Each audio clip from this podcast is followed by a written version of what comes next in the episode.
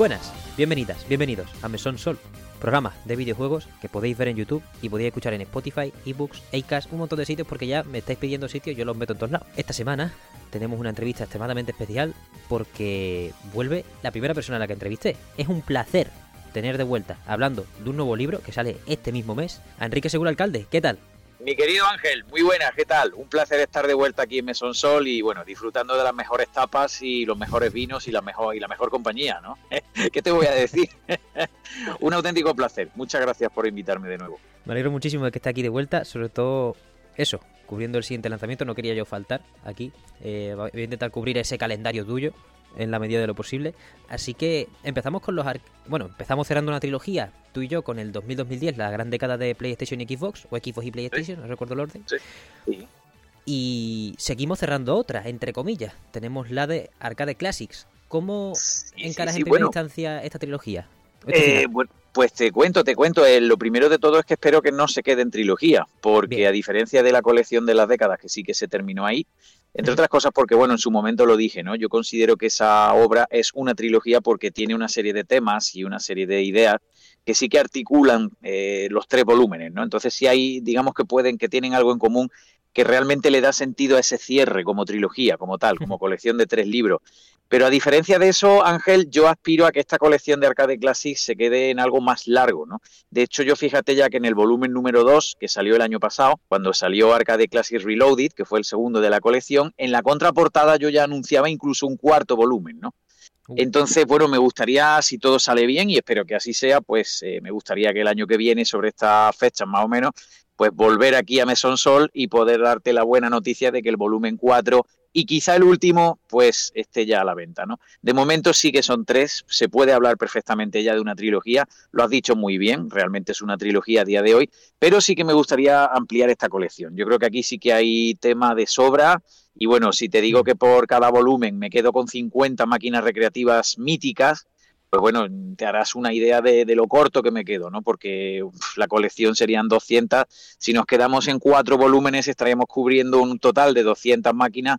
Eh, es claramente insuficiente, ¿no? Yo creo que hay muchas, muchas más máquinas recreativas que se merecen aparecer en un libro de estas características y, y mejores que los míos, por supuesto.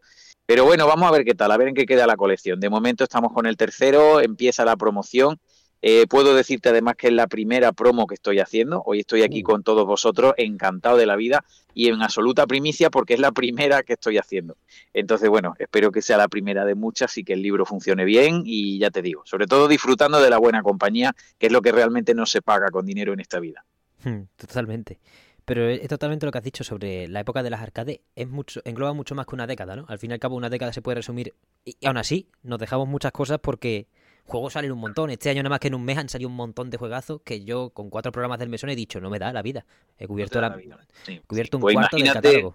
Claro, claro. Pues tú imagínate, Ángel, cuando estamos hablando de un legado cultural, que, que en el fondo es eso, ¿no? Porque yo creo que lo primero que tiene que quedar muy claro es que esto es arte. Entonces, bueno, no se trata de un vicio, ni se trata de algo malo, ni que tenga la más mínima connotación peyorativa, ¿no? Como algunos intentan. Entonces es un arte y como tal hay que reivindicarlo. Tú imagínate, pues cuando tú tienes que reivindicar, como yo llevo intentando hacer desde el primer volumen de Arcade Classics, ya te digo que este es el tercero, Ultimate, se titula Arcade Classics Ultimate.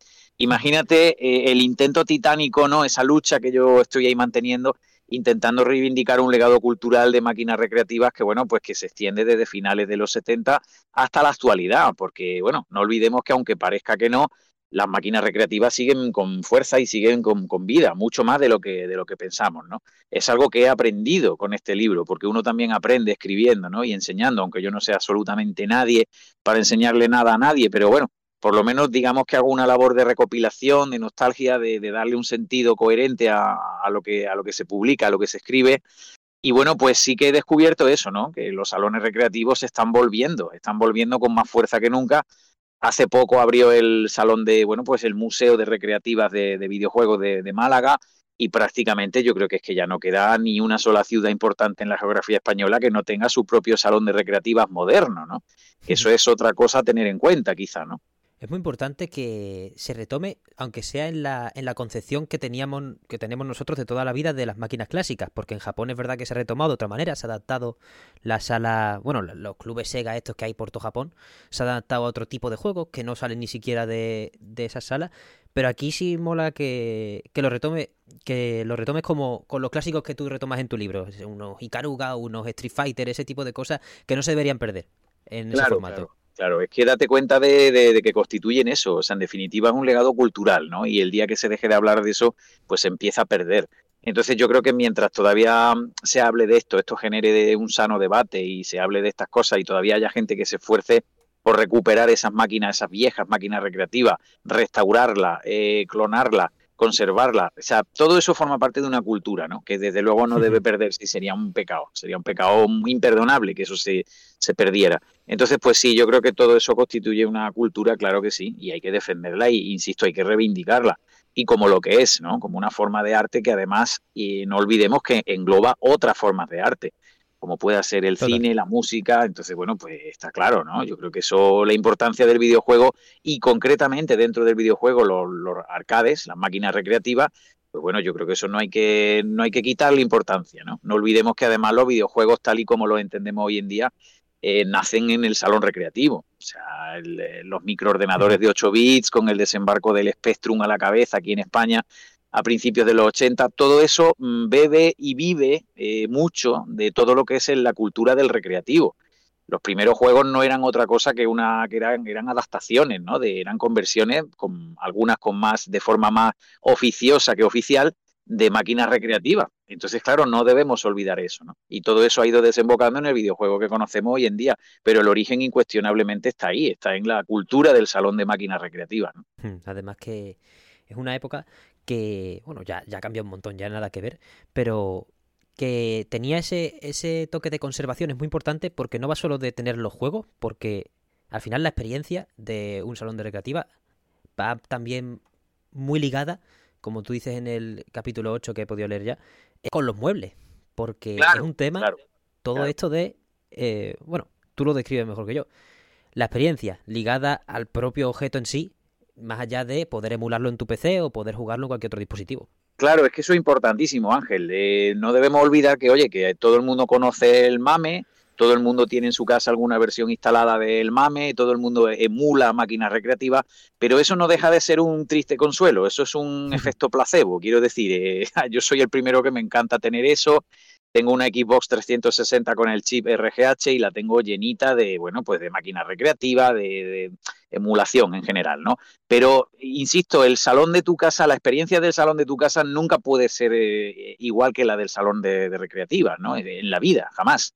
De hecho, hay máquinas que, bueno, le dedico un capítulo, como tú muy bien has dicho, el capítulo 8 de este último libro, ahí hablo largo y tendido de una serie de, muebles con elegancia, como yo le llamo, ¿no? Haciendo un, si se me permite, un juego de palabras, ¿no? Muebles con elegancia. Entonces, claro, hay una serie de máquinas que dependían mucho de la experiencia jugable, depende de eso, de, realmente del diseño, eh, incluso eh, de ingeniería, si se quiere, ¿no? El, diseño electromecánico de, esa máquina en concreto, como pueda ser, pues, que te digo yo, una máquina recreativa de pistola, otra que mm, se sirve de una caña de pescar, otra que tiene unas maracas, en fin, eh, hay de todo, ¿no? Hay de todo y para todos los gustos y hemos visto absolutamente de todo. Entonces, bueno, pues creo que queda bastante claro que en esos casos la experiencia jugable es absolutamente irreplicable, no, no puede compararse, ¿no? Por eso digo que son dos cosas muy, muy a tener en cuenta y, muy, muy distintas, ¿no? Son totalmente excluyentes muchas veces. La experiencia del salón de tu casa no puede ser la experiencia del salón recreativo jamás, por muy bien hecha que esté. Totalmente. Además que hay tecnologías en, en estas máquinas que en su época eran imposibles de replicar en casa, ya sea, tú, bien has dicho, las de mm. simula un caza, una caña de pescar, tal, pero directamente la primera que mencionas, la del punch out, que es lo más sencillo del mundo, es poner dos pantallas una encima de la otra, eso en el momento en el que sale la máquina, ¿cómo lo haces tú en mm. tu casa? No, eso es imposible, claro, claro. Efectivamente, y ya no solamente hablamos del salto cuántico en cuanto a técnica, ¿no? Ya, ya estamos hablando de algo que estaba totalmente fuera del alcance de la limitadísima máquina que tenías en tu casa, que era un Spectrum, un Amstrad, un Commodore, es decir, eran ordenadores, eran máquinas que en el mejor de los casos tenían la memoria que tiene ahora una calculadora de bolsillo, ¿no? Entonces, claro, eh, eso era imposible. Y pero claro, en casos como este ya es que canta mucho, ¿no? Eh, lo que tú has dicho, el Super Punch Out, esa máquina famosa de, Nintendo de, de, boxeo. Es curioso, ¿no? Porque Nintendo, bueno, eh, se la recuerda mucho más por su contribución a lo que es el mercado de doméstico, de consola y tal, como todos sabemos. Y sin embargo, pues oye, tiene a lo tonto, a lo tonto, también tiene tres o cuatro máquinas recreativas como el Donkey Kong, el Popeye. Tiene algunas que son, bueno, absolutamente míticas, ¿no? Entre ellas este Super Punch Out de boxeo, eh, todo el mundo lo recordará como el, juego de boxeo en el que tú veías la espalda de tu boxeador, ¿no? Lo veías a través del, contorno de, la figura de tu boxeador, te ibas moviendo. Y claro, la gracia de esa máquina es que tenía una doble pantalla, o sea, realmente es como una especie de precursora muy clara de lo que sería luego, muchísimos años después, una Nintendo DS. Entonces, bueno, pues tú fíjate, ¿no? Eh, como, como en la industria de las recreativas, desde la más temprana edad, eh, se, las ha ingeniado de todas las formas posibles a vida y por haber para sorprender al jugador, ¿no? Y para ofrecerle algo eh, que realmente no pudiera tener en ningún otro sitio. Hmm, totalmente. Además que a mí me recuerda, por ejemplo, bueno, es la sensación a veces, adaptándolo yo a lo que he vivido, tú no puedes jugar juegos de la Wii en un simulador en, en un emulador en PC. Con todas esas cosas, con todo ese movimiento, con todos esos periféricos que tenía. El, Al plantarte tú ahí en tu casa, voy a jugar al Afterburner, voy a jugar al Icaruga. El Icaruga está guapísimo, el Afterburner está guapísimo, por supuestísimo, y te los vas a gozar igual, pero oye, a mí me mete, si me metes en un mueble me hago más, me pongo más contento. Me pongo claro, claro, claro. No, no, no puede ser igual. Está claro, Ángel, que estamos hablando de cosas diferentes, ¿no? Y bueno, pues de la misma forma que, que no podemos comparar ciertas cosas, no es lo mismo ver un partido de fútbol que jugarlo, pues yo creo que esto es exactamente igual, ¿no? O sea, son experiencias totalmente excluyentes. Eh, que sí, que pueden ser complementarias, sí, de acuerdo, pero excluyentes, en definitiva, ¿no? Yo creo que una cosa quita la otra, o te quedas con una experiencia o te quedas, o te quedas con la otra, ¿no? Además, tú lo has dicho muy bien, o sea, si hablamos del campo de la emulación en general, bueno, para este último libro, por cierto, he fichado a gente que está en el MAME, incluso ahí David Torres, el gran David Torres, y todo el equipo de, de, de recreativas.org, que es la página web en la que yo creo que se preserva y se hace un homenaje mucho más grande y más sentido que en ningún otro sitio de, Internet, de todo Internet mundial me refiero, ¿eh? no solamente aquí en España. Y bueno, pues he tenido la suerte de contar con desarrolladores del MAME que me explican a través de mi buen amigo David Torres, pues me cuentan en, en, el capítulo correspondiente a las entrevistas, en este libro me cuenta pues eso, ¿no? Anécdotas muy curiosas de cómo un juego se ha intentado emular, se ha llevado al mame, se ha preservado, pero no deja de ser como una canción en MP3. Yo siempre he puesto el mismo ejemplo y creo que todo el mundo lo entenderá, ¿no? Yo creo que una canción en MP3, bueno, se puede escuchar estupendamente bien, eh, tiene sus matices y está muy bien, en fin, si está bien hecho el proceso, eh, pues bueno, eh, vale, se oye, se escucha estupendamente y te puede dar el apaño, ¿no? Pero insisto en lo de siempre, el formato físico está ahí, ¿no? ¿no? No puede ser lo mismo un, un MP3 que una grabación digital original, ¿no? O un vinilo, incluso si se quiere. Hay gente, oye, hay virtuosos de, la música y que tienen un oído privilegiado que aseguran que un disco, como, se, como realmente hay que disfrutarlo, es en, un vinilo, ¿no? Eh, no mm. seré yo el que lo niegue, no seré yo el que lo niegue. Pero desde luego sí que estamos hablando de, bueno, pues de cosas, ya te digo, diferentes, pero al mismo tiempo y de alguna manera maravillosa, pues complementarias, ¿no? A los que nos gustan los videojuegos nos gusta todo. Yo siempre he dicho eso también y creo que, creo que estarás de acuerdo conmigo en que si te gustan los videojuegos te gusta todo. Te gusta la emulación, te gusta el medio original y bueno, pues te gusta todo. No le hacemos eh, asco a nada. Sí, todo, lo que se puede seguir jugando eh, es nuestra clave. Efectivamente. Esta, bueno, este libro ya se centra un poco en el final de siglo y en el comienzo de, del tercer milenio, como tú lo, me gusta mucho, como lo llamas siempre así, que es un poco el final de las arcades dentro de que no han muerto y que siguen ahí y que eso, evolucionar siguen evolucionando a, otros lugares para seguir vivas. ¿Tú dónde crees, dónde pondrías tú el punto de inflexión para el momento de que dicen las desarrolladoras como, Bandai, como Bandai Namco, como, bueno, Bandai y Namco en esa época no estaban juntas, pero Namco, Capcom, etcétera, dicen, oye, creo que a partir de aquí tenemos que empezar a movernos un poco para consola porque le, le vemos la oreja al lobo de que los muebles no son tan rentables, o al menos el modelo en el que estaban en ese momento. Sí, yo creo que lo has dicho, tú mismo lo has dicho muy bien, ¿no? Yo creo que hay un momento en el que evidentemente hay un antes y un después clarísimo, que es con el cambio de milenio. Efectivamente, yo pondría, es que hay un, ya te digo, hay un ante un punto de no retorno muy evidente, ¿no?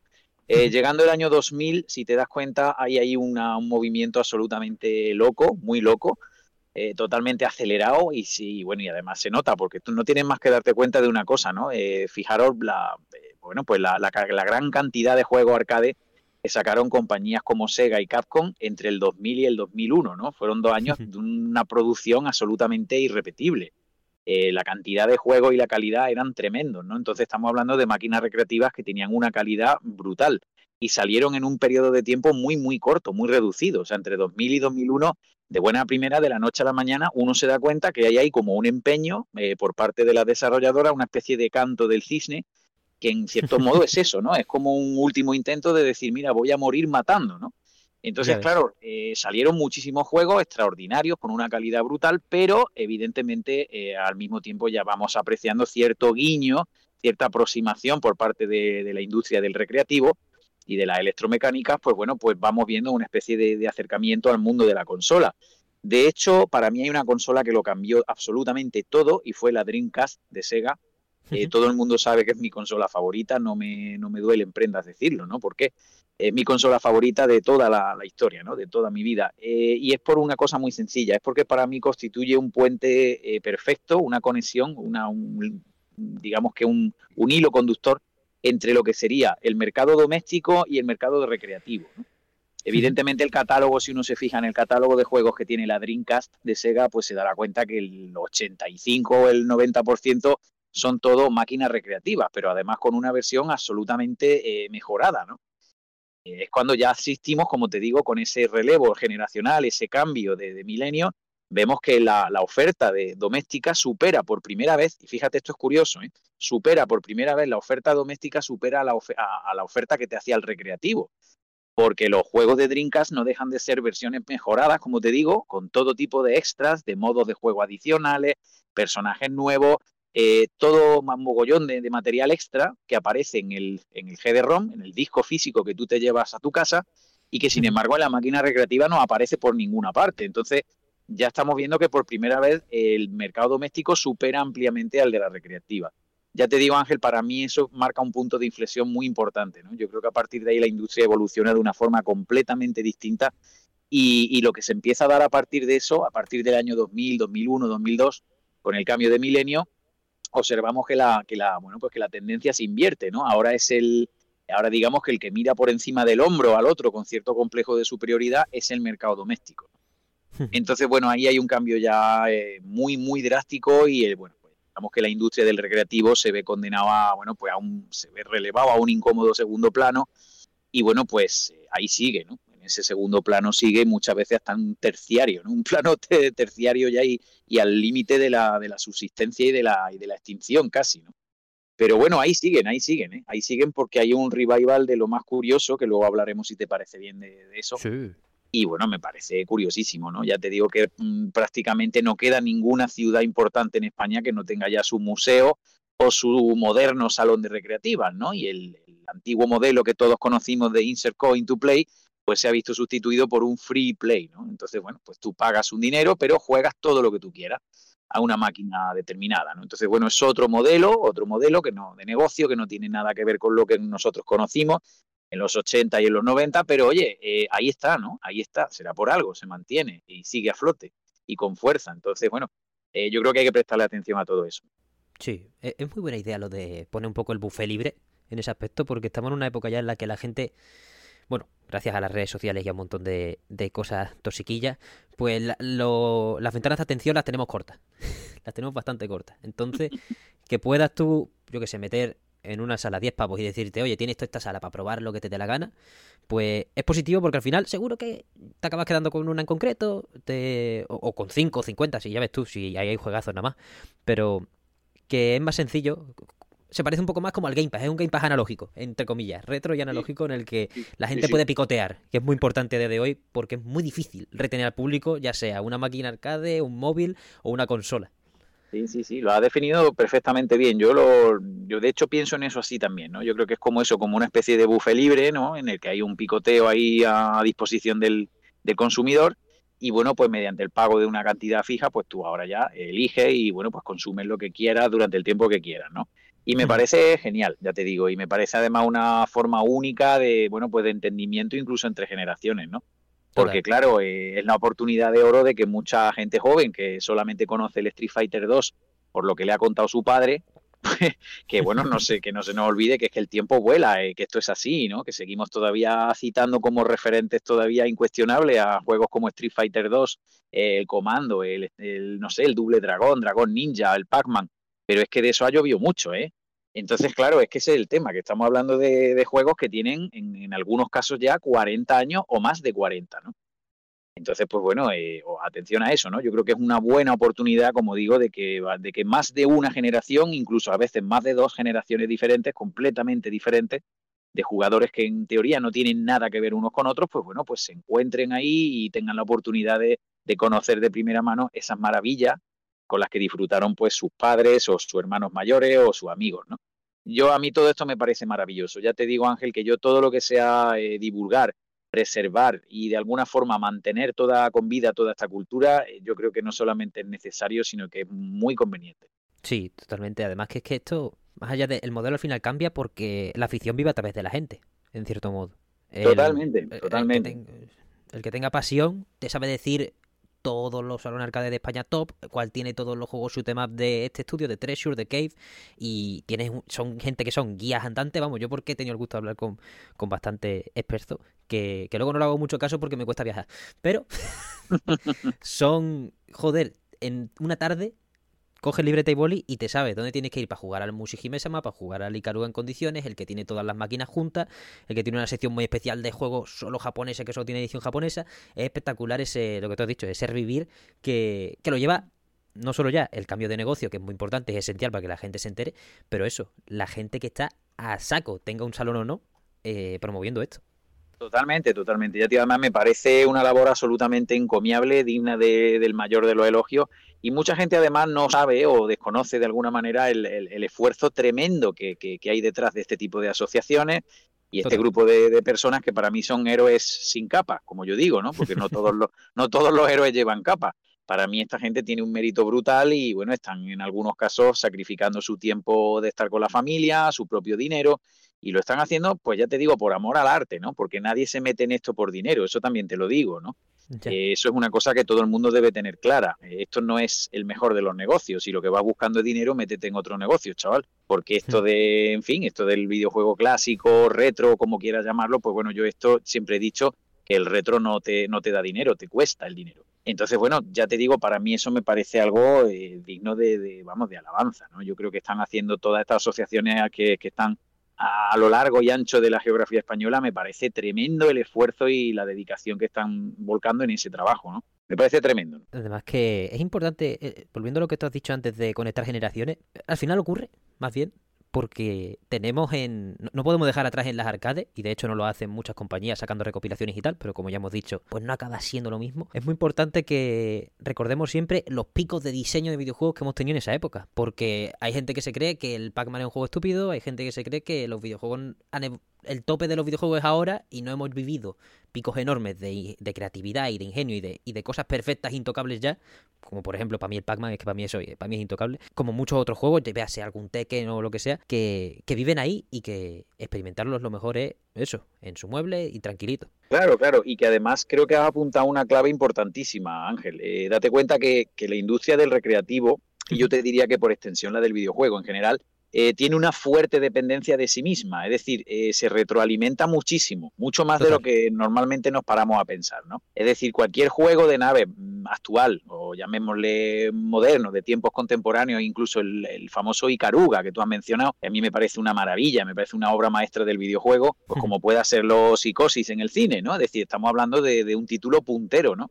y absolutamente rompedor. Bueno, pues a su vez, no olvidemos que no deja de ser otra vuelta de tuerca más en una larga historia de un Space Invaders que empezó en el 78. Entonces, bueno, más de uno dirá, bueno, ¿y qué tiene que ver un Icaruga del 2001 con un Space Invaders del 78? Pues mucho más de lo que usted piensa, caballero.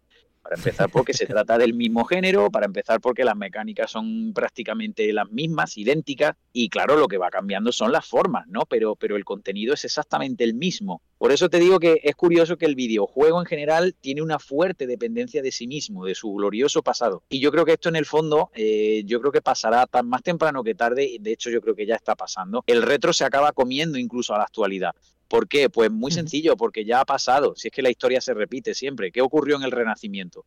La gente se dio cuenta que los grandes clásicos de la antigua Roma y de, Grecia eran claramente superiores a todo lo que se hizo con posterioridad. Evidentemente, las grandes figuras, las grandes obras de teatro, los dramas humanos, todo lo que se hizo en literatura, poesía, escultura, todo lo de la Grecia clásica y el Imperio Romano es claramente superior a lo que se hizo durante siglos posteriormente. Pero claramente superior, no lo digo yo, ¿no? Qué tontería, si además mi opinión no, no cuenta nada. Eh, yo simplemente me baso en, pues bueno, pues ya te digo, en evidencia histórica. Con el videojuego está pasando, ya está pasando. O sea, no, no es mi opinión, ni es porque yo publique o, o, base mi obra en videojuegos antiguos, ni mucho menos. Y a mí también me, me gusta muchísimo lo actual. Pero me gusta muchísimo lo actual porque me recuerda a lo antiguo, ¿no? Entonces, que una cosa creo que es la consecuencia de otra. Yo creo que hay que darse cuenta de eso y no podemos quitarle la importancia y el valor histórico que tienen todas estas maravillas, pues bueno, de las que estamos hablando hoy o en cualquiera de mis libros, ¿no? Yo siempre pongo en valor y siempre reivindico pues la importancia histórica de eso, de, títulos que tienen 40 e incluso más de 40 años, pero es porque para entender el presente del videojuego antes hay que entender su pasado. Es que esto es mucho más importante de lo que parece, que no se nos olvide que una cosa va llevando a la otra. Y que, oye, que un juego que a ti te encanta como un Tekken 6, pues oye, el Tekken 6 tiene su origen en un Tekken 1 que ya estaba muy bien, mire usted, que sí, que estaba muy, muy pixelado, con unos polígonos muy grandes, pero oye, eh, estaba ahí, ¿no? Ya la grandeza estaba ahí y la idea estaba ahí. Entonces, bueno, pues todo se retroalimenta, digamos que todo forma parte de un todo más grande y bueno, yo creo que a veces lo maravilloso y lo, y lo divertido está en... Eh, pues, en bucear un poco en la historia y en indagar un poco y averiguar cosas que muchas veces ignora o simplemente pues no recordaba, pero, pero sí la sabes, pero, pero de vez en cuando, pues bueno, está bien eh, redescubrir todo esto, ¿no? Sí, y una cosa muy importante de esta industria, que, no, que tenemos una ventaja respecto al Renacimiento, que tuvo que irse muchos años atrás, es que al final es tan volátil y salen tantos juegos que suele ser malo para ventas, para cosas, para perdernos cosas, para que dentro de 10 años salga uno que diga esto era un joyón y nos demos cuenta. Pero también es bueno porque gente como Katsuhiro Harada, una persona que vivió la historia de las arcades muy fervientemente, director de Tekken 3, pues siga haciendo juegos. Y yo creo que por ahí vive esa llama de la que tú hablas de que lo, nuevo te recuerda a retro, porque al final, en cierto modo, ya hay otro tipo, hay distintos tipos de juegos, ¿no? Hay juegos más cinematográficos, por ejemplo, un God of War, pues es más difícil que te recuerde a, las arcades, pero por supuesto cualquiera, pues las referencias que tenga le puede recordar. Pero eso, que hay mucho creativo que ha vivido de eso, que ha vivido de hacer muebles y a día de hoy sigue haciendo juegos. Y por eso tampoco se extingue del todo, porque cuando toque hacer un cambio en un negocio porque una entrega vaya mal o lo que sea, van a volver a las raíces, muy fácilmente. Claro, claro, claro, claro. Incluso fíjate además, pues lo que te digo, ¿no? Como muchas veces, pues eh, nos pensamos que el, el la persona que adora lo retro y lo antiguo es como una especie de talibán una especie de radical, de, islamista radical que, está totalmente en contra de, la, de, de la modernidad, ¿no? Y eso es totalmente eh, falso, eso es absurdo, ¿no? Eso es absurdo por muchos motivos, entre otras cosas porque si te gusta eh, lo antiguo, te tiene que gustar lo moderno, a no ser que ya tengas una, una desconexión total del mundo, que se puede dar por muchos motivos, ¿no? Eh, entre otras cosas porque uno normalmente es el que se cierra las puertas a muchas cosas, ¿no? Con la actitud de, bueno, pues de, decir, no, no, de una actitud negacionista, de, negarse a, al progreso y a seguir eh, jugando. Y bueno, pero eso es porque la vida es así de trágica. Mire usted, normalmente cuando uno se va haciendo viejo va teniendo cada vez más responsabilidades y menos tiempo libre. Y se pierden muchas cosas. Pero bueno, no debemos olvidar, como te digo, Ángel, que, que lo antiguo va llevando a otra cosa, eh, a lo moderno, ¿no? y que si uno continúa investigando, indagando y jugando, pues se dará cuenta de que efectivamente las raíces estaban ahí y que, oye, y que, pues mira, pues que eso está ahí, que por ejemplo el creador de Wonder Boy disfruta enormemente jugando con el Gran Turismo 6, eh, ¿no? Entonces, bueno, además me lo, me lo dijo hace poco en una entrevista, ¿no? El, señor que, creó Wonder Boy, el mítico Wonder Boy del 85, 86 creo que es, de Sega. Bueno, pues este hombre me dijo en una entrevista recientemente para el tercer libro de la década, me dijo que le encantaba jugar al, le habían regalado por su cumpleaños el Gran Turismo Sports y, y que el tío estaba jugando online prácticamente todo el día, ¿no? Estaba picadísimo. Y sin embargo es un hombre, pues bueno, oye, mira, ahí lo tienes, ¿no? Ha pasado a, la historia porque hizo el, Wonder Boy, ¿no? Entonces, pues bueno, que es un juego muy minimalista, ¿no? Y maravilloso, pero muy minimalista. totalmente a años luz de todo eso, ¿no? Pero bueno, ahí lo tiene, ¿no? Incluso fue el que me dio la pista de por dónde van los tiros en el futuro de la industria del videojuego, ¿no? Me dijo mm. en la entrevista, pues este hombre me dijo que, que Sega, por ejemplo, estaba apostando ya muy fuerte por el metaverso. Eh, parece ser, parece ser que todo pasa por ahí. Es decir, la película de, Ready Player One, que parecía, que parecía ciencia ficción, pues bueno, pues tiene pinta de que cada vez va a ser más ciencia y menos ficción, ¿no? Entonces, pues bueno, en algún momento del futuro, quizá más próximo y antes de lo que pensamos, pues nos podremos ver en una especie de, mundo virtual, ¿no? En el que cada uno con su avatar, pues eh, juega inmerso en una realidad virtual, pues bueno, que no lo sé, que a mí no sé si acabará de, convencerme, pero, pero bueno, ahí estaremos, ahí estaremos.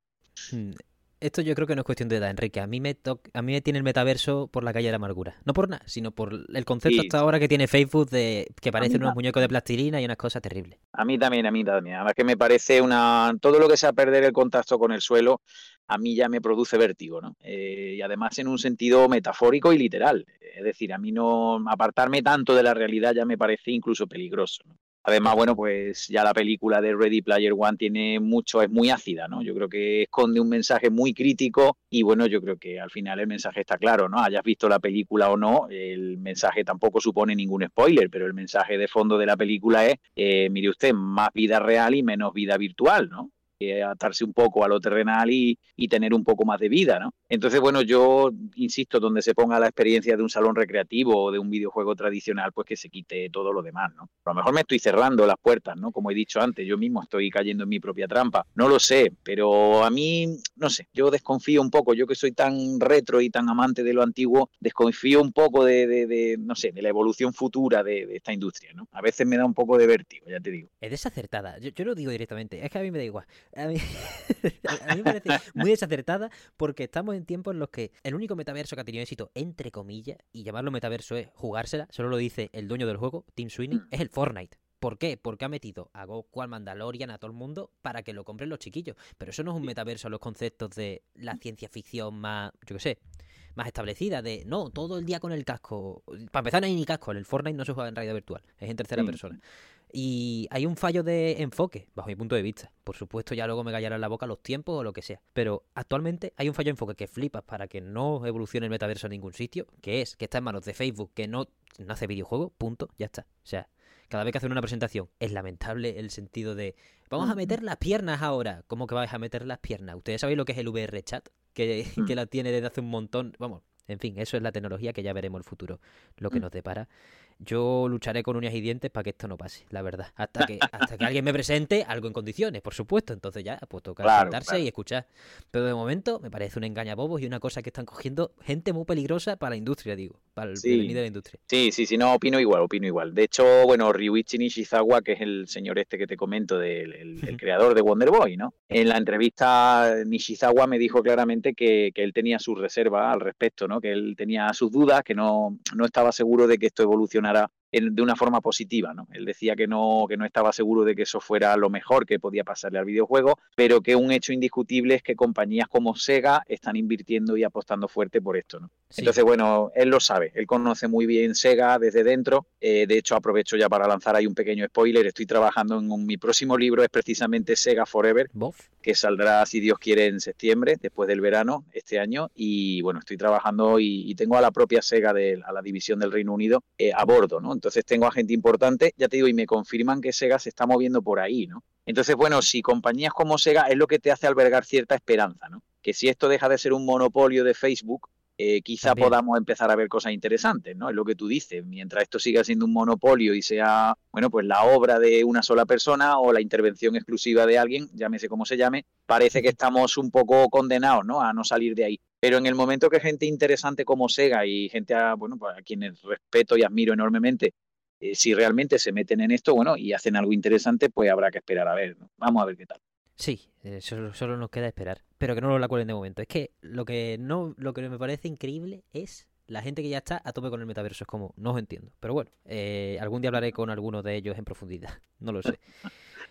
Hablando precisamente del futuro, una cosa que me mola mucho de muchos de los últimos clásicos arcades de, bueno, del principio de, de este siglo, es que a día de hoy siguen súper vigentes, ya no por conservación y por retro, sino por que el juego puedes meterlo escala 1-1 en una consola actual y te queda flipando. Véase, por ejemplo, me gustó mucho el, ejemplo que destacas en tu libro de Marvel vs. Capcom 2. Es un juego que lleva pidiendo la comunidad estadounidense que lo porten y ya está, que lo lleven a consola. Y nada más con la cosita de meterle en online, tela de tiempo, porque es así de bueno, es así de bueno. Claro, claro, claro. ten en cuenta que, Ángel, son juegos de lo que te he dicho, ¿no? llegando el 2000, 2001, hay una avalancha tremenda de, auténticas obras maestras del arcade, de la, recreativa. Y no fue por casualidad, ¿no? Ya te digo que no fue por, no fue por casualidad, ni mucho menos, fue un intento muy premeditado y muy estudiado de, pues eso, de, morir matando, ¿no? Porque ya evidentemente las empresas que se dedicaban o que vivían mayoritariamente del arcade o que dependían, sus ingresos dependían del arcade, pues se dieron cuenta de que había un relevo generacional y que contra el nuevo enemigo ya no se podía competir, ¿no? Entonces, eh, si no puedes con tu enemigo, únete a ellos. Quiero decir, el mercado de las consolas se lo estaba comiendo todo, absolutamente todo. El mercado de la, o la industria del recreativo se empezó a ver acorralado y, oye, reaccionó pues como reacciona uno cuando está con la espalda contra, con la espalda contra la pared, ¿no? Que es revolviéndote y atacando con todo lo que tienen, porque no te queda otra, entre otras cosas, ¿no? Entonces, claro, estamos hablando de máquinas como Marvel contra Capcom 2, eh, Crazy Taxi, eh, yo qué sé, bueno, tantas y tantas, ¿no? Ahora no me vienen así, bueno, muchísimas, ¿no? En el libro hablo de un montón de ellas. Son máquinas que ya te digo, son súper potentes, son muy jugables, tienen una adicción, un nivel de adicción enorme y sobre todo eso, yo creo que basan su principal eh, baza o su principal atractivo, lo fundamentan en eso, en la jugabilidad que, bueno, pues que es muy accesible. Yo creo que cualquier persona que, que pruebe un Marvel contra Capcom 2 se dará cuenta de que es la mejor entrega con diferencia de toda la franquicia. Y estoy hablando de un juego que es del año 2000. Han pasado 23 años, ¿eh? Cuidado que han pasado 23 años. Y sin embargo uno prueba el Marvel contra Capcom 2 a día de hoy y se da cuenta de que es una auténtica maravilla, una bomba de jugabilidad, una bomba de adicción, con unos gráficos que entran por el ojo, con una, bueno, una auténtica maravilla.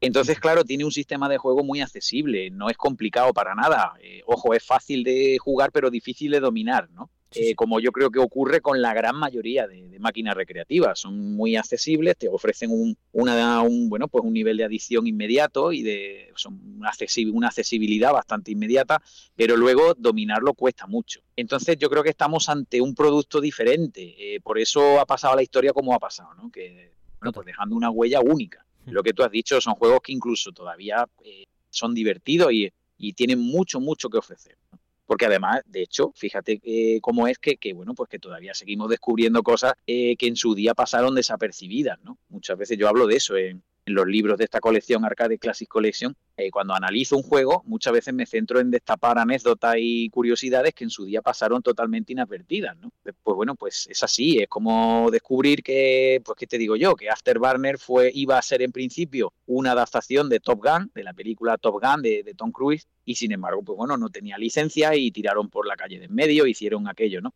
Eh, cosas así, ¿no? Son anécdotas que cuento en el libro, pues bueno, que luego las descubres y en la y con perspectiva, con la perspectiva que te da el paso del tiempo, eh, quizá te sirva para valorar, para valorarlo mejor, ¿no? Y descubrir cosas que en su día, pues ya te digo, o no se supieron, se mantuvieron ocultas o, simplemente pasaron desapercibidas, ¿no? Porque muchas veces uno, dependiendo de la etapa de la vida en la que se encuentre, pues le presta más atención por el motivo que sea, le presta más atención a una serie de cosas o a otras, ¿no? Eso yo creo que nos pasa a todo el mundo. ¿no?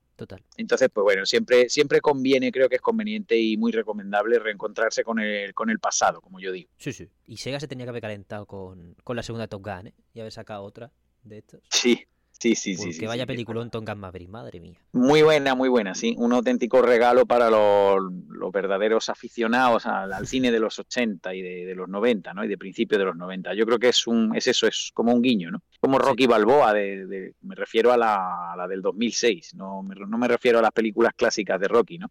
Yo cuando vi Rocky Balboa en el año 2006 me pareció eso, me pareció un claro homenaje a los años, a la épica de, de los 80 y de los 90 que llevaba mucho tiempo en punto muerto y bueno, pues mira, ¿quién le iba a decir a Stallone que después de Rocky 5, que fue la última de la franquicia en el año 90, en, 2000, en el 2006, 16 eh, años después de la última película de Rocky, pues bueno, el personaje vuelve y encima, para sorpresa de, pocos, resulta que, la película no solamente es buena, sino que es muy buena. Entonces, bueno, pues oye, eh, las cosas muchas veces como los videojuegos, ¿no? Las películas son en el fondo yo creo que hay una gran similitud entre los dos medios, ¿no? Yo creo que el cine y los videojuegos, aparte de que se llevan retroalimentando durante décadas, yo creo que muchas veces te sorprenden eh, en ese sentido, ¿no? Te ofrecen mucho más con el paso de los años, van ganando sentido y van cobrando, no sé, van como, que van, van ganando cosas, ¿no? Van, van cobrando un sentido que en su momento, pues quizá tú no supiste apreciarlo o, o bueno, o siempre estuvo ahí y tú no supiste verlo o, directamente es que van, van ganando, van enriqueciéndose con el paso del tiempo. Yo creo que eso nos pasa a todos también. Sí, es una es un medio que al final con el cambio de formas en el en el bueno, en el años después de su creación, pues muchas cosas que se aprecian dice, "Oye, pero este juego esto ya lo hacía tal juego y no se le dijo nada" o ese tipo de cosas. Claro. Claro, claro. Una adaptación a nivel mecánico también, pero también a nivel estético, por ejemplo. Me gusta mucho el. Esto es una cosa que percibo yo sin haber profundizado mucho en la investigación. Pero cuando la arcade era todo cuanto más polígonos posible, pura potencia, porque eran los muebles definitivos, porque como tú bien has dicho, los ordenadores de casa o las consolas que había no llegaban a, emular esto ni de coña. Mm, cuando llegó a la PlayStation del maestro Ken Kutaragi y ya y ya dijeron, oye, que, no, que nos igualen en polígonos, se abrió un poco la paletita de colores y la paleta de estilos. Y volviendo a ver con es que lo estoy mirando aquí, el, los gráficos que tiene a nivel de no sé si es el shading, el pixel art que tiene, es brutal. ¿Tú cómo viviste la, cómo piensas en la en la adaptación de distintos de distintos muebles a otros estilos simplemente para seguir siendo llamativos que es la clave claro no no me parece clave no me parece clave porque además ya te digo el, el, atreverse a innovar el, el, seguir hacia adelante pero al mismo tiempo manteniendo las mecánicas y manteniendo lo que sabes que funciona eh, pues bueno, yo creo que me parece además muy inteligente, yo creo que es de sentido común incluso, ¿no? Y eso es algo que lleva haciendo la industria del videojuego muchísimo tiempo, pero mucho más del que somos capaces de recordar, ¿no? Si algo funciona, como dice la frase Ángel, si algo funciona, ¿para qué lo vas a cambiar? Es que no tiene sentido. En todo caso, pues bueno, añádele algo nuevo, intenta avanzar, ¿no? Pero bueno, es como lo que hemos dicho, eh, Power Stone 2, por ejemplo, eh, es básicamente el mismo que el, que el 1, pero es que el 1 ya era brillante, es que Power Stone era una maravilla y es del 99, pero es que en el año 2000 sale el 2, Power Stone 2. ¿Cómo se puede mejorar lo que ya parecía inmejorable? Pues mira, chico, básicamente manteniéndolo y dejándolo igual, ¿no? Entonces, claro, es que muchas veces es tan sencillo como eso, es intentar mantener lo que sabes que funciona, lo que sabes que es atractivo, pero refinando la fórmula, ¿no? Y muchas veces refinar la fórmula consiste básicamente en respetar el pasado, ya está, es tan sencillo como eso. Yo creo que muchas veces queremos ser más papistas que el Papa y por ahí empezamos a joderlo todo, ¿no? Perdón de la expresión, pero es que es cierto, ¿no? Yo creo que cuando uno ya quiere rizar el rizo y, y llevar las cosas hasta su última expresión, ya pues muchas veces yo creo que ya nos pasamos, ¿no? De rosca y, y al final acaba pasando pues lo que pasa, ¿no? que ya acaba uno cayendo en la autoparodia. Yo creo que es lo que le ha pasado a Disney, si se me permite, y bueno, pues no tengo nada, no es nada personal, ¿eh? no me paga la competencia de Disney, pero es verdad que yo... Eh, eh, eh, digamos que soy muy crítico con, lo que Disney está haciendo últimamente porque no me gusta nada, me parece horroroso todo. ¿no? Estamos de acuerdo. Entonces creo que ya Disney, eh, Disney se cargó totalmente Star Wars, ha destrozado la franquicia Star Wars y creo que ahora quiere hacer lo mismo con Marvel o, es la impresión que me da. Yo no sé en qué están pensando, ¿no? pero me parece una auténtica pena, ya te digo, yo creo que muchas veces querer rizar el rizo ir demasiado y estirar demasiado el chicle muchas veces no es bueno. Yo creo que en Disney está la prueba, no lo están haciendo nada bien, ellos son conscientes de ello y bueno, yo creo que está ahí. No, no es mi opinión, insisto, no me paga nadie, no, no gano nada con, con criticar a nadie, ¿no? ni a Disney ni a nadie. Pero creo que es un hecho comprobado y manifiestamente demostrable. No, no es porque lo diga yo, que no soy nadie, entre otras cosas. Es que es así. Sin embargo, bueno, oye, la industria del videojuego parece que ha sido cauta en ese sentido. Parece que mm, se ha mantenido respetuosa y fiel a su pasado, manteniendo lo que sabe que funciona intentando cambiar lo que, bueno, pues lo que puede que, dé mejores resultados, ¿no? Algunas, algunas veces ha funcionado y otras no. A las pruebas me remito también. Hay grandes consolas que han fracasado y, oye, quizás no se merecieran ese fracaso. La propia Dreamcast, sin ir más lejos. Yo creo que no hizo una lectura, Sega no hizo una lectura apropiada del mercado y no salió en el momento adecuado. Quizás saliera antes de tiempo. Yo creo que fue una consola que se adelantó mucho a su tiempo. Eh, basó su apuesta en un catálogo arcade, en un momento en el que la arcade pues ya estaba de capa caída, no lo sé. Es lo que tú has dicho, la primera PlayStation lo cambió todo y competir con eso pues es muy difícil también. Son, bueno, e, e, es así. Sí, fue, un invento, es, una máquina que en esa época es impensable lo que llegó a hacer. Bueno, no solo ya en lo técnico puramente, sino que se movieron perfectamente, ya no solo la lectura de mercado, sino el marketing y todo. O sea, de repente PlayStation, bueno, ya lo hablamos en su en, en tu entrevista sobre la década, aunque no entrase la Play 1. PlayStation irrumpió, pegó un golpe sobre la mesa y dijo, y ahora soy yo la que vende 100 millones. Y se ha acabado. Sí, sí, sí, sí, sí. Es así, ¿no? Muchas veces te tienes que quedar con eso, con las frías cifras de ventas, ¿no? Y ya sabemos todos que, bueno, que el que más vende no es el mejor, pero es que eso pasa en todo. Pero bueno, eh, muchas veces no te queda otra. Oye, bueno, si además eso también, eso luego impulsa y, de alguna forma empuja a otros a que hagan cosas interesantes, ¿no? Yo creo que sin el exitazo, el pelotazo tan grande que pegó Sony con la primera PlayStation, pues yo creo que Microsoft, por ejemplo, nunca se hubiera animado a, meterse en el negocio, ¿no? Con la, con la Xbox y sin embargo, pues mira que bien le ha ido con, el paso de los años, ¿no? Entonces, pues bueno, no sé, son cosas, yo creo que algo siempre va llevando a otra cosa, ¿no? Yo siempre, hace mucho tiempo que no dejé de creer en la casualidad y empecé a creer en la causalidad, ¿no? Yo creo que todo tiene una causa y todo va llevando a algo diferente. Sí que la, la industria, bueno, para empezar, el capitalismo puro y duro hace que Disney no tenga competencia. Entonces, no, hablando de eso, retomándolo un poco, es que aunque te pagase la competencia, ¿qué vamos a hacer contra ese bicho gigante? no, no, eh, nada, no se puede. Lo, lo tienen todo, ¿eh? Lo tienen todo y además no, no sé, no se cansan, no se hartan, ¿no? Se tienen 80 y quieren 800. Entonces, pues bueno, eh, con gente así no se puede hacer otra cosa, no puede hacer nada. tienen dinero para, posiblemente nos estén comprando a ti y a mí ahora mismo mientras estamos hablando, no sé, aquí en directo. Entonces, bueno, no sabemos. Mira tu nómina, cuando llegue a casa Ángel, mira tu nómina, quizá tenga algún concepto de Disney, ¿no? algún ingreso, no, no lo sé. A mí me compran el mesón y es un giro, ¿eh? Yo no sé si decir que no, me cuesta mucho, ¿eh? Depende del precio. te compran el mesón, te compran el mesón y todos los distribuidores que tenga. O sea que es así, es así, ¿no? No se puede luchar contra eso. Bueno, eso ya te digo, yo creo que ya rozan peligrosamente en el monopolio, ¿no? Eh, además me parecen técnicas ya de, de mercado que yo creo que rozan la ilegalidad pero bueno, si se les permite, pues será por algo, ¿no? A lo mejor es porque no hay nadie que, se atreva a dar un golpe encima de la mesa y decir, mire, pare usted, ¿no? Pare ya. Hmm. Pero bueno, no lo sé, no lo sé. Qué pena. Desde luego, a mí me parece una, me, parece una pena, ¿no? Lo que está haciendo Disney con las franquicias, ya te digo, Star Wars la reventó, Marvel la está reventando. Eh, vamos a ver lo que hacen ahora con la 20th Century Fox. No lo sé, a mí miedo me da, miedo me da, ¿no? Pero bueno, tampoco te creas tú que muchas veces el, cuando uno abusa es porque le dejan que abuse. Quiero decir, la, competencia, la competencia tampoco está haciendo nada al respecto. Mira lo que está haciendo eh, Warner Bros. con las películas, con el universo de DC, ¿no? También pasa un poco lo mismo. Ahí hay cosas que no se entienden, ¿no? O sea, hay cosas que funcionan y las fulminan y sin embargo otras que no funcionan tan bien y le dan continuidad. No lo sé, yo no, no, soy quien para criticar a nadie, eso también te lo digo, pero sí que en este mundillo del videojuego veo cosas que quizás estén mejor hechas que en otra, no sé, quizás en, en otras formas de artísticas complementarias como pueda ser el cine, ¿no? Yo creo que el videojuego por lo menos ha jugado mejor sus cartas en los últimos años y bueno, pues prueba de eso es el auge espectacular que tiene el videojuego y que no están teniendo otra forma de, expresión artística que quizás estén estancando un poco, ¿no? El videojuego está, bueno, se lo está comiendo todo. Y, y ya te digo, no lo digo yo, ¿no? No es mi opinión. Yo puedo equivocarme y puedo tener mi opinión, pero es que es así. O sea, hace ya muchísimo tiempo que, como siempre lo digo, y es verdad, volvemos a lo mismo, la famosa frase que mi amigo Paco Pastor, presidente de Sega del 91 al 95, de Sega España, la famosa frase que puso en valor Paco Pastor, ¿no? Eh, fue el primero que se atrevió a, a revelar públicamente el dato de que la que la, industria del videojuego lleva ya facturando anualmente más que el cine y la música juntos.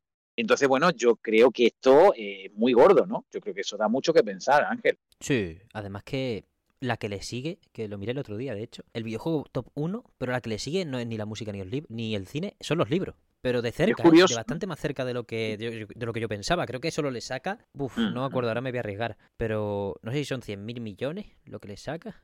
Eh, que, en una escala de, cientos de miles y, un porrón, pues es poquísimo. Y es como, joder. Me lo creo, me lo creo, sí, sí, por lo que, por lo que te digo. ¿No? O sea, me lo creo perfectamente por lo que te digo, porque el videojuego lleva mucho tiempo haciendo muy bien las cosas y bueno, pues ya te digo, para empezar siendo respetuosa, siendo una empresa y una industria eh, sumamente respetuosa con su propio pasado, con su legado, con el legado recibido. Que yo hablo mucho de eso en mis libros, por cierto, pero es que para mí es sumamente importante, ¿no? Que es ser respetuoso con el legado recibido. Entonces, claro, yo creo que no hay nada peor y más imperdonable si se me permite la expresión, más imperdonable en esta vida que desperdiciar un buen legado. Yo creo que eso es de auténtico idiota y sin embargo es lo que está haciendo mucha gente de otras industrias complementarias, ya te digo, como bueno, pues como puede ser el cine, ¿no? El cine está estancadísimo Entonces, bueno, pues qué pena, ¿no? Qué pena y qué alegría, por otra parte, pues bueno, pues porque los videojuegos, para los que somos amantes de este arte maravilloso, pues qué alegría que lo estén haciendo así de bien, ¿no? Totalmente. Además que se han adaptado muy bien, bueno, con el cambio de las arcas de las consolas hay muchísimos cambios de paradigma y uno de ellos es que los juegos en cierto modo, dejaron de ser durante un tiempo. Creo que eso está volviendo, porque al final los grandes juegos de acción y muchas cositas de estas viven mucho de ello también. Que es que se dejó de pensar la rejugabilidad como fuente de beneficio para un videojuego. Y entonces se dejó de hacer juego en cierto modo rejugable. En algunas producciones, por supuesto, yo que sé, un Devil May Cry te lo puede fumar 60 veces en ciclo y 24 horas seguidas si quiere. Claro, claro. O un Resident Evil, ¿no? O sea, que sería de la saga, que sería de la saga Resident Evil sin la rejugabilidad, ¿no? Para mí lo, lo es todo todos los juegos de Resident Evil van creciendo conforme los vuelves a rejugar. Entonces, tú retomas el Resident Evil 2 original y descubrirás con sorpresa que sigue todavía, mm, sigue descubriendo cosas nuevas. Hmm. Entonces, bueno, yo creo que eso forma parte de la grandeza de, de, esta industria también, el concepto de rejugabilidad y eso, y de ofrecerte un producto que, oye, que ya de por sí mm, va creciendo y va evolucionando, ¿no? Eh, bueno, pues lo que hemos dicho antes de algunas películas, de algunas buenas películas. Cuando uno da un, con una topa con una obra maestra del cine, eh, la película tiene vida propia y va evolucionando y va creciendo. Pues con el videojuego pasa exactamente igual, ¿no? Sí, sí. A día de hoy los conceptos están súper evolucionados y, y, es una fantasía. Yo, por ejemplo, ahora me he pasado la Hi-Fi Rush que tiene una nube con ese juego de bueno, eh, productor ejecutivo Shinji Mikami, el creador de Resident Evil. Si es que al final están los mismos aquí y gracias a eso pues mantenemos mucho de lo bueno. Claro, claro. Si es que ya te digo que una cosa va llevando a la otra, ¿no? Lo que hemos dicho antes, es que en la industria del videojuego se aprecia, yo creo que más que en ninguna otra, ¿no? Eh, porque claro, en la música, pues bueno, las cosas se disfrazan mejor, unas cosas se disfrazan de otras, en el cine pues también, ¿no? Pero en el caso, por ejemplo, o en la literatura, pero claro, eh, es que es como todo, ¿no? Es como, ¿qué te digo yo? Y además esto yo creo que pasa, lo maravilloso es que incluso va saltando fronteras y pasa de una, de una forma artística a otra, ¿no? Sí, sí. Por ejemplo, el videojuego de la película de Warriors, tú fíjate que ya estamos aquí mezclando cosas, ¿no? El cine con los videojuegos. Eh, nadie se acordaba ya de esa película, de Warriors, ¿no? Lo, lo amos de la noche, del 79, fíjate si es antigua, de 1979. Pues la película de The Warriors inspiró un videojuego en 2005 fíjate si ya, ha llovido, ¿no? Desde el 79 al 2005, inspiró un juego para PlayStation 2 y la primera Xbox que es majestuoso, es magistral, hecho por los creadores, por, los creadores de, Grand Theft Auto, ¿no? Uh. De Rockstar. Entonces, bueno, pues es un ejemplo de cómo una buena idea va inspirando a otra y una cosa va llevando a la otra. Entonces, bueno, pues fíjate, ¿no? Ahí lo tiene una cosa inspira a la otra y todo es maravilloso si está bien hecho y como te digo, si es respetuoso con el material original, que eso muchas veces cuesta mantenerlo o cuesta conseguirlo. Es verdad que sí, al final es la retroalimentación que tú dices. Y eso, volviendo a la rejugabilidad, tú eras más de los juegos difíciles que al final, bueno, o que veías tú más atractivo a la hora de entrar en la sala en, una sala de recreativa. Los juegos difíciles que ni de coña te vas a pasar y tienes que meter los dineros que sean. O unas historias más narrativas, o al menos con una historia que se puede repetir simplemente para mejorar tu récord o lo que sea, como tú mencionas el Vampire Knight. Pues mira, eh, yo, yo ahí no he hecho, nunca he hecho distinciones, ¿no? Yo siempre, como te he dicho antes, yo soy tan amante de los videojuegos que para mí eh, un videojuego puede ser igualmente maravilloso, siendo un juego de móvil, una producción súper modesta, hecha con cuatro duros y un juego totalmente minimalista y básico, me puede parecer tan maravilloso como un Vampire Knight, ¿no? De pistola, de, de, Sega, de Sega Namco. Entonces, bueno, tú fíjate, ¿no? Qué, qué, variedad tan grande. Estamos hablando ahí de un abanico amplísimo, pero es que a mí todo me parece maravilloso. Sin embargo, sin embargo, te tengo que reconocer, siendo muy honesto y muy sincero e intentando ceñirme a tu pregunta, Ángel, te diré que yo siempre he sido más, cuando entraba en un salón recreativo, yo siempre iba buscando una máquina tipo Golden Axe, uh. que bueno, pues sabes que con cinco duros, tú sabes que con cinco duros, pues hombre, no te digo que te lo terminaras, ¿no? Porque te mataban seguro, pero bueno, por lo menos digamos que, que, le sacaban más provecho a la partida, pero por una simple cuestión de economía, ¿no? Estamos hablando de una época en la que, oye, éramos críos, no teníamos dinero, teníamos muy poco, entonces lo poco que tenía era tu paga, tu asignación semanal, y se trataba de estirar el chicle lo más posible. A nadie se le ocurría eh, jugar un Icaruga de recreativa siendo un niño. ¿Por qué? Pues porque sabes que es que palmas, es que palmas cada 10 segundos, palmas. Entonces, claro, ahí hay que ser inteligente, ¿no? Uno iba buscando las máquinas en las que sabías que el nivel de dificultad era eh, amable, por decirlo de alguna forma, ¿no? Porque es que si no, lo, vamos, la partida te duraba 10 segundos, entonces que en algunos casos ya era demasiado obvio, ¿no? Entonces, bueno, yo era de los que iba buscando juegos y facilillos, digamos, dentro de la dificultad típica de las recreativas, pues bueno, asequible. Dejémoslo en asequible. Sí, y que además es un modelo de consumo muy distinto, ¿no? Porque al final tu partida es, es la vida. Tú vas pagando cachito a cachito, que eso a día de hoy ya es, como, como hemos dicho al principio, ha cambiado el modelo totalmente en los propios salones, que se busque eso, porque tú no te vas a meter, por ejemplo, en el Street Fighter ahí a que te pegue una paliza el, el chaval de turno que, que se lo sabe de peapa y, y te vayas tú que encima has pagado. Bueno, eso, eso, eso es tremendo, ¿no? Yo creo que has comentado algo muy, muy apropiado y que, merece mucho la pena recordarlo, ¿no? Yo creo que en toda esta cultura del recreativo, lo, algo más, si, si hay algo más estúpido que, que, echarle tus monedas a una máquina que era asesina, con una, un nivel de dificultad asesino y enfermizo, lo más estúpido era jugar contra otro, porque sabes perfectamente que en el momento que pierdes te vas a tomar por saco, ¿no? Entonces, claro, eso sí que era muy triste, ¿no? Eso era ya lamentable. Claro, em, esto no fue fomentaba mucho la sociabilidad, pero bueno, no olvidemos que antiguamente se, se, sociabilizaba de otra manera completamente distinta. Yo siempre he dicho que nuestro YouTube, nuestro vídeo, nuestro, bueno, pues nuestra forma de, de, ver, de participar de todo esto, de la divulgación, era eh, estando en un corrillo que se formaba en una máquina recreativa. Yo era de los que prefería ver cómo jugaban, muchas veces prefería estar viendo cómo jugaban porque me lo pasaba bomba porque comentaba cosas con los, el resto de chavales que estaban allí eh, apoyándose en la máquina y muchas veces pues molestando un poco al que jugaba, pero en el fondo era tu manera de sociabilizar, como te digo, ¿no? Era nuestro YouTube de, los años 80, ¿no? Era la manera de estar conectado viendo algo, un contenido que, oye, que sabes que te gusta, que te apasiona y, y oye, pues que compartes cosas muy íntimas, ¿no? Entonces, pues bueno, eh, yo creo que todo eso tiene mucho encanto. Yo también hablo mucho de eso en mis libros porque para mí fue importante y para mí el factor personal es muy, muy importante también. O sea, todo lo que a mí me, me retrotraiga a la infancia, me traiga buenos recuerdos, siempre me gusta tenerlo presente. Hmm. Es muy importante eso que dices precisamente de socializar, porque ahora te pregunto desde el de conocimiento, todo este medio físico llevó a la organización de torneos, bueno, de los primeros torneos, ¿no? A nivel mínimo local y ya luego expandiéndose, ¿era más frecuente ese torneillo, esa organización de torneillo, la vivías tú? ¿O lo que se daba más era bueno, lo que tú bien has definido como corrillo y un poquito de rey de pista. No, no, era mucho más esto segundo que tú dices, ¿no? Era, era bastante más el, corrillo típico que se formaba, una, una desorganización total y un, caos absoluto, ¿no? Del que yo creo que en el fondo pues disfrutaba todo el mundo, ¿no? Entonces, pues ya te digo, hay organización la justa que va. Luego sí que posteriormente hubo torneos en videoclubes, en, bueno, en otro tipo de locales, pues que empezaron a alquilar juegos eh, de consola y tal. Y ahí sí me acuerdo yo que hubo una época, sobre todo la primera mitad de los 90, pues bueno, que tuvo, hubo un boom, ¿no? De eso, de, de hacer torneos de niños. Entonces, claro, porque eso, hombre, la gente avispada se dio cuenta de que ahí había dinero, ¿no? Pero claro, te ofrecían un premio que era una mierda, ¿no? Hablando con en plata, ¿no? Entonces, claro, eh, les salía muy rentable porque, se, ¿qué te digo yo? Se apuntaban 32 niños y luego el premio que se llevaba el finalista valía 5 euros, ¿no? O te, daba, o te regalaban directamente alquileres de juego, que al tío, al dueño del videoclub o de lo que sea, o del negocio de turno, pues no le costaba nada, ¿no? Entonces eso sí que tuvo su auge, pero en, el, en la época de las recreativas, que va, que va, que va. O sea, eso era un caos total. Y, y forma es muy típico, es una cosa que ahora se recuerda con nostalgia y con cierta sonrisa, ¿no? Y con, y con, con algo de gracia, ¿no? Pero es verdad que eso era una, una picaresca total y un, desorden enorme. No me extraña, la verdad es que siendo, siendo honesto, Ángel, eh, no me extraña para nada que los padres de, de aquella época no, muchas veces nos prohibieran ir a ese tipo de locales, ¿no? Porque la verdad es que el ambiente que se respiraba, bueno, se respiraba, era todo tabaco también, ¿no? Pero el ambiente que se respiraba muchas veces, de, digamos que dejaba bastante que desear, por decirlo de alguna forma eh, educada, ¿no? Era un ambiente un poco caótico, la verdad.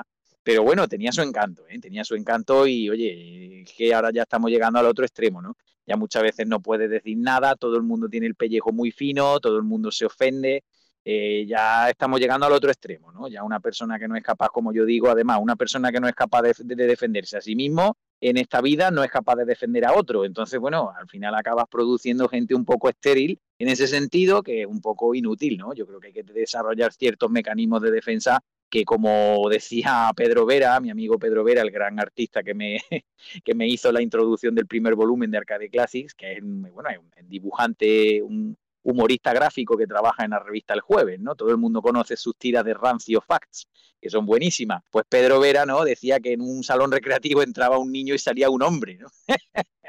Y, es cierto, es cierto, eso era un poco como, no sé, como el, yo qué sé, si se me permite la barbaridad que voy a decir, era como el prostíbulo de la prueba de fuego, ¿no? De, de, aquella época. Entraba un niño y salía un hombre muchas veces, la verdad es que eso era, era una experiencia curiosa. Un ambiente muy distinto, la verdad, que me alegro que haya evolucionado al final para adaptarse al mercado, a convertirse en un sitio más accesible más seguro para todo tipo de personas que al final pues la industria se abra a todo tipo de personas y que, bueno, que acabemos todos en un espacio lo más seguro posible y velemos por ello para, para, el desarrollo de estas actividades, que al final los videojuegos claro, claro, date son cuenta, para todos, ¿no? Efectivamente, efectivamente. Mira, date cuenta que, que, si por algo están apostando todos los modernos salones de recreativas que se están abriendo en España, están apostando por un modelo familiar, ¿no? Que volvemos otra vez a lo que hemos comentado antes. Es realmente lo maravilloso de esto, que sirve sirve un poco de este nuevo modelo de recreativo, que este revival que estamos viendo, pues sirve un poco de puente generacional,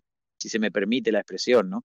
Porque bueno, es la ocasión ideal de, ir con tu familia, de ir con tu mujer, con tus niños, y bueno, pues claro, es un ambiente muchísimo más saludable y, bueno, pues mucho más, más, recomendable, ¿no? Más, más sano en general. Y a mí eso me parece maravilloso. Yo creo que ese es uno de los principales aciertos, una de las cosas que están haciendo muy bien todo este tipo de asociaciones y de instituciones están abriendo nuevos o modernos salones recreativos que, oye, como te digo, Ángel, y después de todo están volviendo, ¿no? Yo creo que los grandes que están resucitando poco a poco, están levantando la cabeza de una forma al principio poco, no sé, pues poco sutil, ¿no? Eh, pero es que yo creo que ya estamos viendo ya un auge importante, ¿no? Al principio era una cosa así como más disimulada, pero ya es poco sutil. Ya te digo que ya ahora es poco sutil. Yo creo que ya cualquiera se puede dar cuenta de que los salones recreativos siguen con vida y están volviendo con fuerza.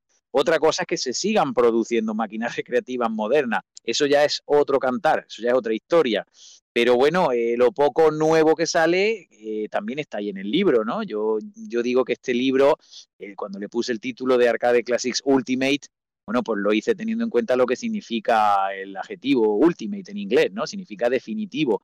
¿Por qué es el libro definitivo? Porque para mí este libro de máquina recreativa establece un puente de unión interesante entre lo que es el pasado y la situación actual de, la industria, ¿no? Ya te digo que eh, es curioso, aprovecho para comentarlo, en el capítulo 12, en el último capítulo de este libro, eh, yo hago una revisión o hago un recuerdo de lo que, de lo que hicimos este pasado verano mi hijo, mi mujer y yo nos fuimos a uno de estos modernos centros recreativos y lo pasamos realmente bien, ¿no? Entonces el capítulo 12 realmente es la crónica de, ese día, de, ese día que pasamos en familia, maravilloso y absolutamente eh, inolvidable.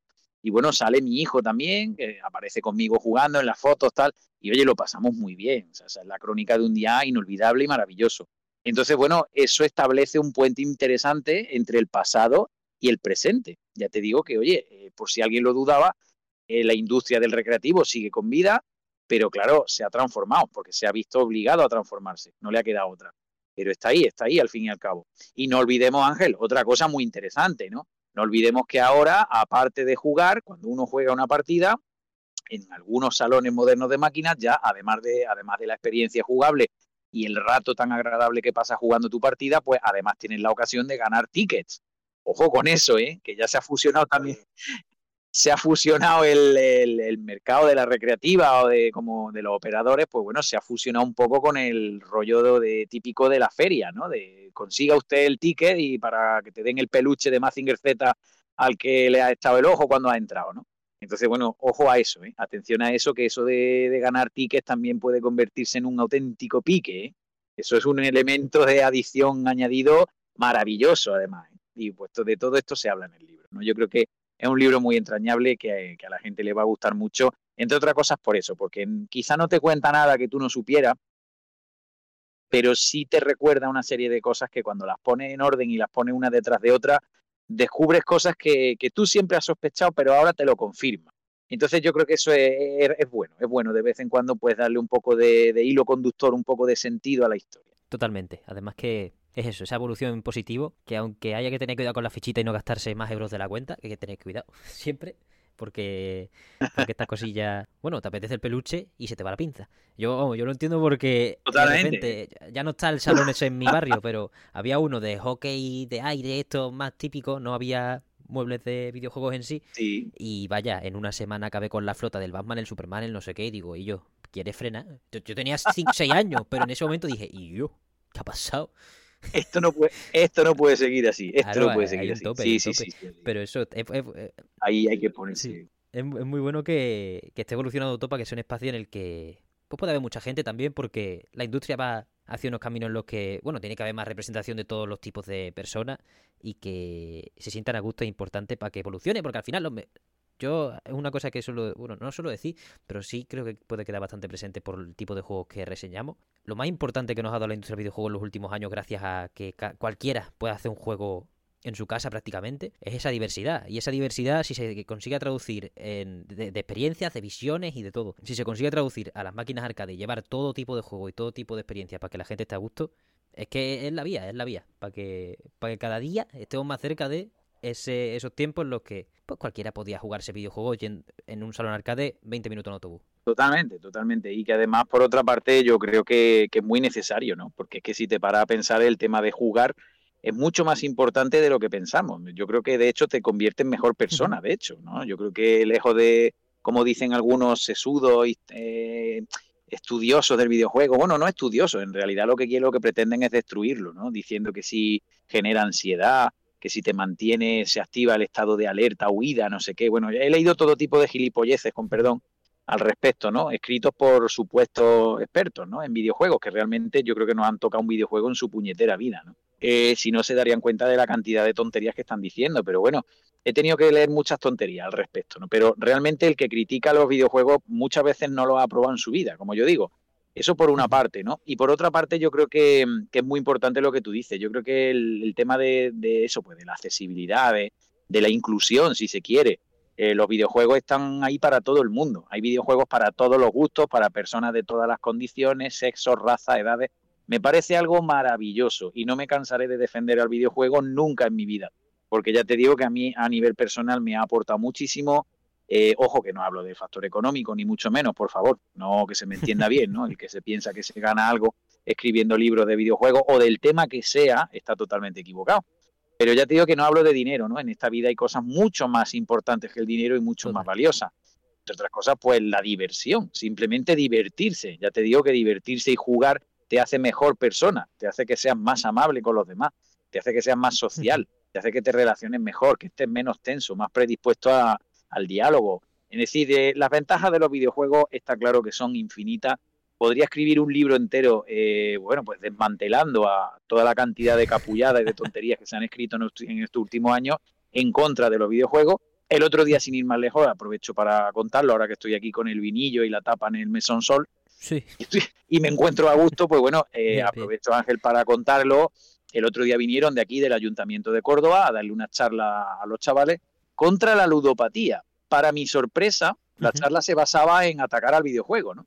Entonces, claro, eh, con la iglesia hemos topado, ¿no? La verdad es que masticaron un hueso duro de roer, se lo puse realmente complicado al tío que vino, porque me di cuenta que la única finalidad que traía ese señor, que bueno, por otra parte entiendo que hace su trabajo lo mejor que puede, pero la única finalidad que tenía era destruir el videojuego. ¿no? Entonces, bueno, venía contando, bueno, argumentos tan absurdos como que, bueno, comparando el videojuego con, el, con, con los juegos de ocio, con las máquinas de, las tragaperras, ¿no?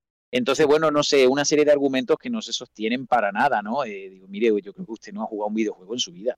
Además, se lo dije así, evidentemente me esperé a que terminara la charla, no quise dejarle en ridículo delante de mis alumnos. Todo el mundo sabe que soy profesor de instituto, lo cuento siempre, mi profesión, mi, hobby, mi, mi, mi pasión es otra, ¿no? Es la divulgación y, y son los videojuegos, el cine, la música, pero yo me gano la vida dando clases, soy profesor de instituto, pero ya te digo, cuando topas con cosas como esta, te indignas, ¿no? A mí me pareció un ataque gratuito, totalmente desafortunado y absurdo a una industria que lo lleva demostrando todo, que se lo está comiendo todo y que lo está haciendo muy bien, como hemos hablado hoy, ¿no?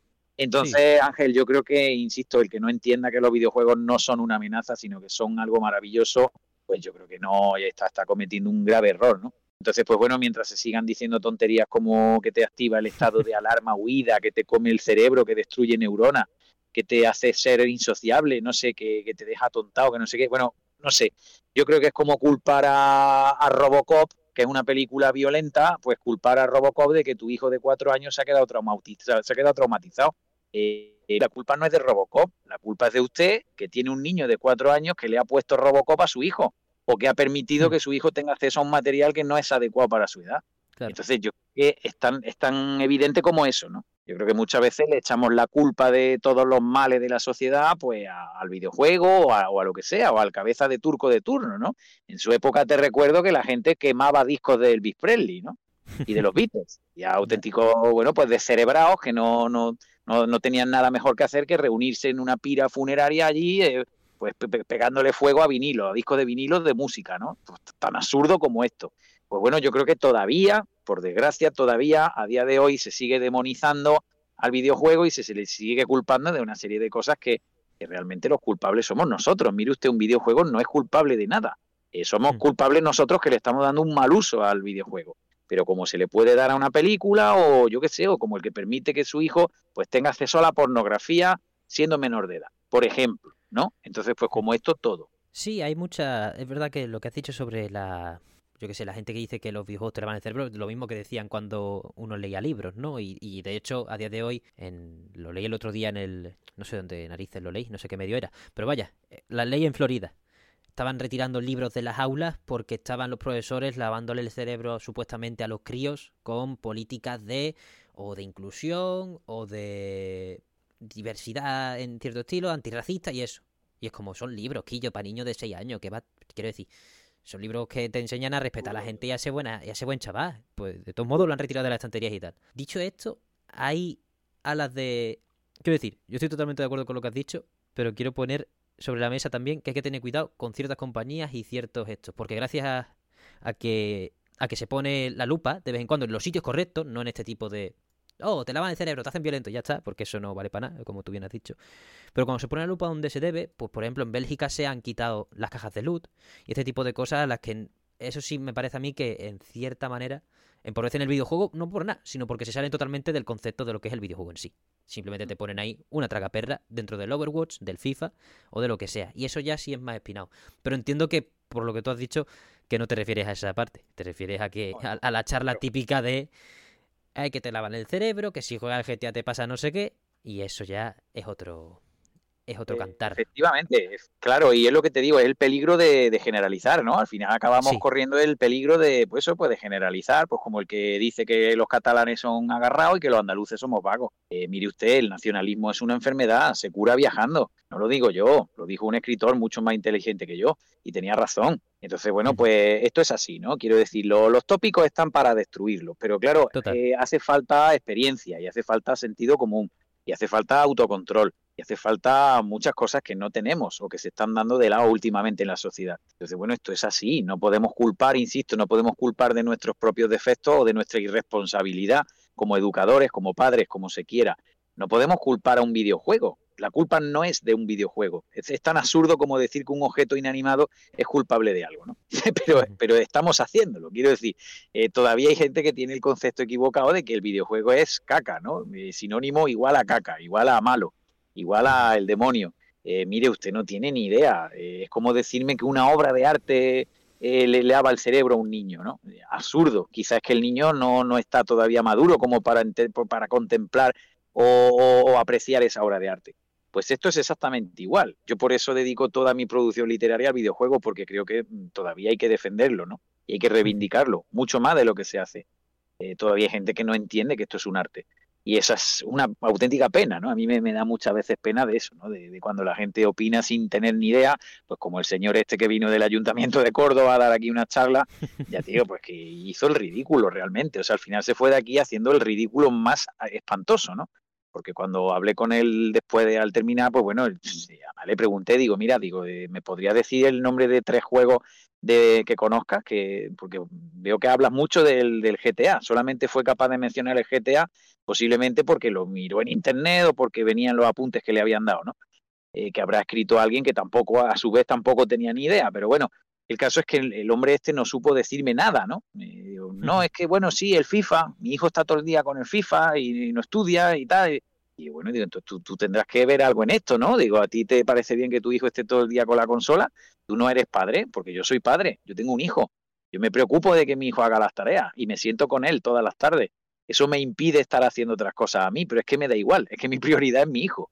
Entonces, mire usted, a lo mejor el problema es que usted no está siendo un buen educador, por lo tanto no entiendo que hace aquí dando una charla intentando educar, ¿no? Entonces, bueno, esto es como todo, Ángel. Eh, en esta vida, pues hay gente que cree que sabe cuando no sabe nada. Pero bueno, es un problema y además es algo muy español, ¿no? Yo creo que esto es muy típico. Esto nos pasa mucho a los españoles, que, bueno, yo siempre he dicho que, que, en España hay un seleccionador nacional en cada eh, habitante, ¿no? Todos nos creemos que somos seleccionadores nacionales, todos entendemos mucho de todo y aquí pues somos muy cuñados, ¿no? España es un país con, con muchos cuñados por metro cuadrado. Al final eh, se reduce todo muy sencillo, con el buen uso de las cosas y poniendo los límites en donde se tiene que poner, que es en que no haya, no me metas tracaperras en los juegos, no me metas cosas súper... que, un, que un estudio no tenga equipos de psicólogos para saber qué hacer para, para que la gente entre o compre más, simplemente. Con ese tipo de límite, vamos bien. simplemente, o lo, Claro, lo que hemos dicho antes, ¿no? El, hombre este que estaba orientando la charla, pues comparando los videojuegos con los juegos de azar. Eh, mire, usted no tiene nada que ver. En un juego de azar su habilidad no importa un bledo. O sea, estamos hablando de una forma de arte, de una forma narrativa, como el videojuego, en el que, oye, lo que se pretende es fomentar una serie de destrezas y de habilidades que te mantienen con vida en el juego. Pero es que depende de tu habilidad. Tú desarrollas tu habilidad. Total. Y tu habilidad de psicomotrices, y tu inteligencia, tu rapidez de respuesta tu cultura en general. Pero no podemos comparar eso con el juego de azar. ¿Qué tiene que ver eso? O sea, es que no sé, no, no entiendo, ¿no? Yo muchas veces escucho argumentos que además se mantienen y se, y se escuchan en medios generalistas de, de comunicación, supuestamente bien informados, cuando realmente no tienen ni idea de nada, ¿no? Entonces, ya te digo, es una pena porque están haciendo un daño. Muchas veces, no te digo irreparable, pero están haciendo un daño a una industria que, oye, que, insisto, hasta ahora lo único que ha demostrado es que nos ha mejorado y que está mejorando la vida de muchas personas y la sociabilidad de mucha gente y su nivel de felicidad. Hmm. Que insisto en que no se habla lo suficiente del tema. Es muy importante reivindicar la felicidad. Es que, no, la, la cultura actual eh, es todo lo contrario. Si te das cuenta, está todo apuntando hacia lo contrario, ¿no? Hacia la, opresión, la, eh, la depresión. No sé, están aumentando el número de suicidios. A mí ese tipo de cosas y de enfermedades mentales, a mí eso me preocupa muchísimo, Ángel. Y me da mucha pena y ahora ya hablo como educador, ya no estoy hablando como consumidor de videojuegos ni defensor de nadie, ni de nada. Simplemente estoy exponiendo una realidad, ¿no? Y es que la gente, por desgracia, es cada vez más infeliz. Y es que eso es una realidad.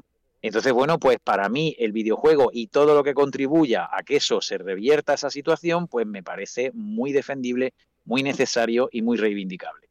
Por lo tanto, yo pues no me cansaré de, seguir eh, haciendo esto, ¿no? Hmm, al buen videojuego hay que, hay que agradecerle que exista, básicamente. Porque podría ser mucho peor y podríamos estar en una situación mucho peor. Al final, en el mesón siempre hablamos de, cómo está la vida de vez en cuando. Yo me acuerdo siempre de un, lo habré mencionado ya 60 veces desde que ocurrió. Pero un programa en el que me puse a hablar con un colega sobre el precio de la gasolina y nos llevamos 10 minutos y me lo dio igual. Porque al final es que hay días que las cosas. Y, necesitamos necesitamos de lo bonito, de todo, y que no, no, no, entrar en una especie de cúpula del trueno que nos acabe amargando, ya sea porque un juego está mal orientado para que compres tal, que ya sea porque te digan que juegas a esto y eres un no sé qué, no. Hemos intentado llevarlo con calma, disfrutar de todo lo que podamos, siempre sabiendo los riesgos que tiene, porque si lo analizas bien, se puede se puede criticar esta industria, pero solo si la analizas bien. Si, si no lo haces bien, es una, es una tontería, es lo que tú dices. Sí, sí, no, no, o simplemente, pues bueno, lo que se ha dicho siempre, ¿no? Es no me cuentes la película que la quiero ver yo. o sea, esto es lo mismo, ¿no? Que no te cuentes, eh, pruébalo, ¿no? Muchas veces hay que probar las cosas antes de opinar. Es así, nunca hay que cerrarse las puertas, hay que, hay que hacer las cosas y a partir de ahí, a partir de la diversidad de productos que hay y todo lo que tenemos, pues jugar cada uno a lo que más le llame. Desde aquí nosotros recomendamos que disfrutéis de lo bueno y, y dentro de lo bueno, pues está el 99%, si no el 100% de los juegos que recomienda Enrique en su libro.